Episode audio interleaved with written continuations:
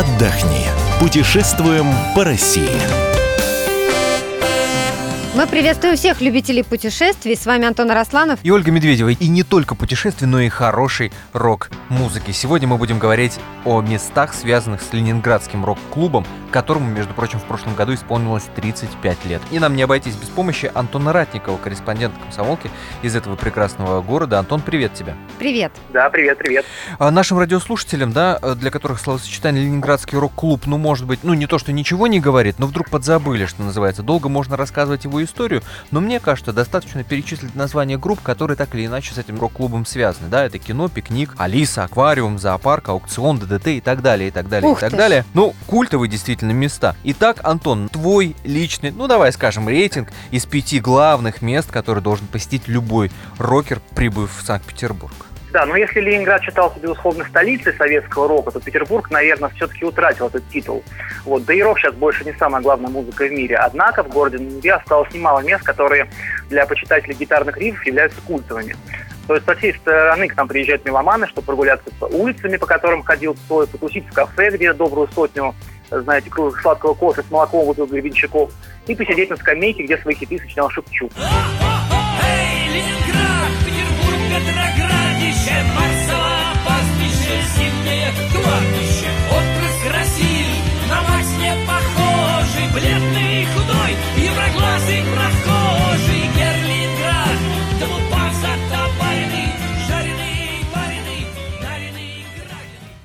Ну, конечно, номер один в этом списке это Ленинградский рок-клуб на улице Рубинштейна, 13. А Сейчас улица Рубинштейна это такая небольшая, тихая улица в центре города, недалеко от станции метро Владимирская.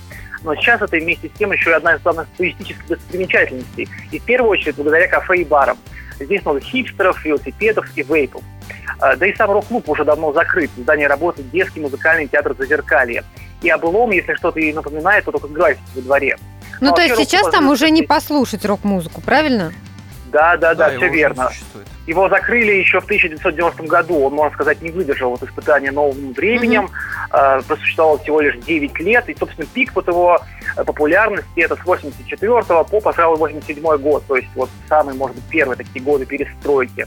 Здесь на сцену выходили все самые известные группы, но вы их уже перечислили. Это и Алиса, телевизор, ДТ, пикник, кино и многие другие. Проводились каждый год фестивали, вручались премии, призы.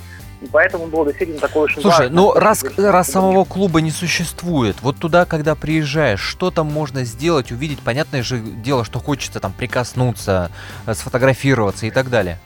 Но я рекомендую любителям рок-музыки все-таки зайти во дворик этого. Там сейчас находится детский музыкальный театр на зеркале, то есть внутри восстановлены, эм, что ли, интерьеры, э, собственно, того театра, который там был еще до революции. Собственно, рок покрылся в, в том самом здании, где в свое время был театр. А, Там сейчас установлены исторические интерьеры, там ничего не осталось э, того самого рок-клуба, но э, во дворе э, этого рок-клуба, там такой закрытый типичный ленинградский петербургский двор, там собираются до сих пор люди, даже проходят небольшие уличные фестивали летом. Там, в общем-то, можно встретить э, людей, которые туда часто приходят, именно любители рок-музыки, и встретить, в общем-то, своих э, друзей по интересам. Послушать, может, иногда даже гитарную музыку. Там разные граффити, знаете, есть на стенах. В общем, такой антураж сохранен. Можно себя почувствовать, как в 1985 году. Побывали в рок-клубе на Рубинштейна, дальше куда двигаемся?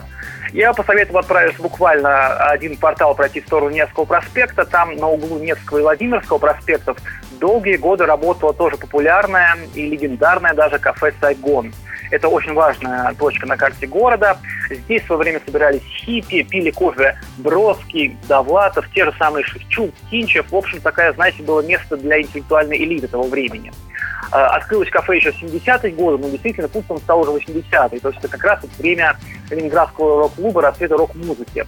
Там всегда, в общем-то, было очень много народу. Там наливали такой, знаете, кофе, вот, о котором я уже упоминал, такой кофе с, э, со сгущенкой. Это было такое одно из самых, в общем-то, культовых напитков того времени. Алкоголь напитки там не продавали, однако вот этого кофе было достаточно. Антон, а что сейчас на этом месте? Само кафе закрылось еще в начале 90-х годов. Там открылся музыкальный магазин, где продавались пластинки, рок-атрибутика. Одно время там даже висел, например, пиджак Олега Гаркуша, в котором он выступал на сцене.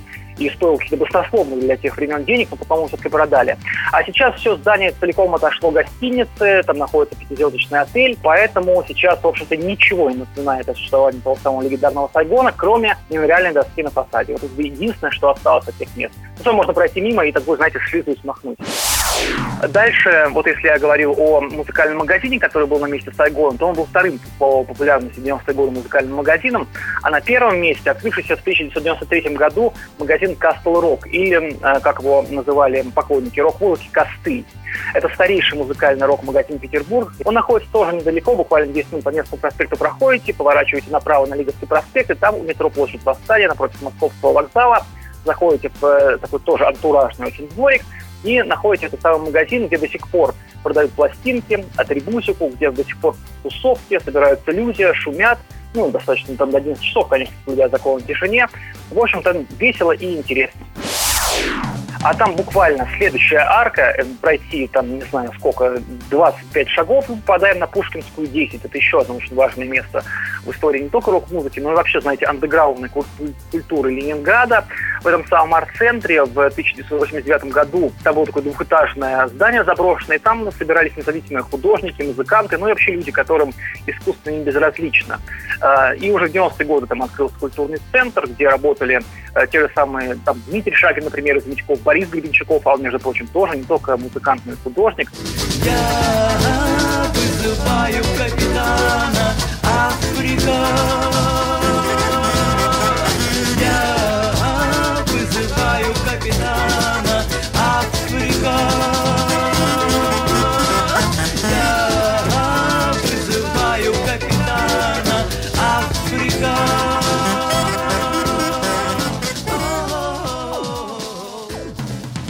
Конечно, рок-концерты эту площадку стороной не проходили.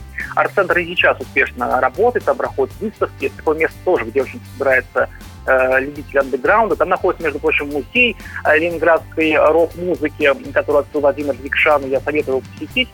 Э, тоже в том же самом здании. Там можно в этом музее найти большое количество тоже пластинок э, тех лет, очень эксклюзивных афиш и всего подобного. Очень интересно для любого любителя этого направления музыки. Мы добрались до пятого пункта, и это Камчатка. Да, конечно, если говорить о культовых местах Ленинградской рок-музыки, то нельзя не упомянуть э, Камчатку. Ну, чтобы попасть, вам нужно будет, наверное, сесть на троллейбус или на автобус и по Невскому проспекту проехать через Неву на другой берег, это Петроградская сторона, или же сесть в метро, доехать до станции метро Спортивная. Там буквально в трех шагах находится та, та самая знаменитая Камчатка на улице Блесина 15. Собственно, историю, я думаю, все знают. Там находилась самая обычная котельная, которая отапливала ближайшие дома. Туда в 1986 году устроился работать простой, обычный ленинградский парень Виктор Цой. Трудился он в этой котельной два года, до 1988 года. Э, И, э, в общем-то, ну, вы все знаете, да, знаменитое выражение поколение дворников и сторожей. Вот Цой приходилось работать на такой совершенно простой пролетарской должности. Он был самым обычным рабочим в котельной. И уже в то время это место стало э, для таким очень важным для культа, для ленинградской рок-музыки. Там проводились официальные концерты, так называемые квартирники. В то время Алексей Учитель снимал там свой известный, популярный документальный фильм «Рок». И, в общем-то, очень значимое место. Сейчас там находится самый такой, знаете, рок-клуб, достаточно небольшой, там э, есть что-то вроде такого небольшого музея, который посвящен истории, там выступают независимые ленинградские группы, ну, петербургские группы, естественно. Э, там собираются тоже тусовки, можно прийти, выпить прохладительных напитков и освежающих пенных напитков, э, ну и посмотреть, например, там на историю группы кино, посмотреть какие-то документальные фильмы, пообщаться даже с людьми, которые сами знали, какое они туда тоже приходят. В общем, такое значимое культовое место для тусовок. О, это странное место Камчатка. О,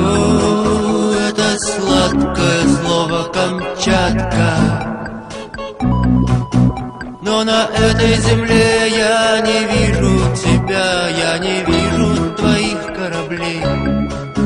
Я не вижу реки, я не вижу моста, ну и Человек неискушенный может э, задаться вопросом, зачем а, рок-звезде надо было трудиться простым кочегаром в, в котельной? Здесь все понятно. Дело в том, что в Советском Союзе м, нужно было обязательно где-то работать, быть официально трудоустроенным, а потому что э, рок-группы были любительскими, в отличие от ВИА, многочисленных, то есть это было неофициальное место работы, они не зарабатывали деньги, просто выступали где-то. Поэтому им нужно было официально получить справку о трудоустройстве. Ну и поэтому, собственно, шли работать дворниками, кочегарами, э, сторожами, и это никого не минуло. Юрий Шевчук, например, работал в кафе на Невском проспекте, обычным чернорабочим, там убирал со столов. И тоже это в фильме «Учителя рок», в общем отражено.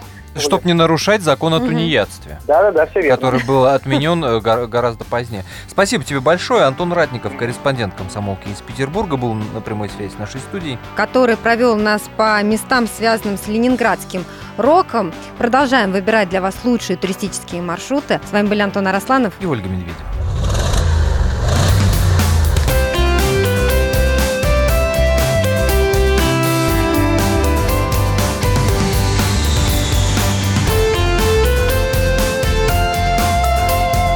Отдохни. Путешествуем по России.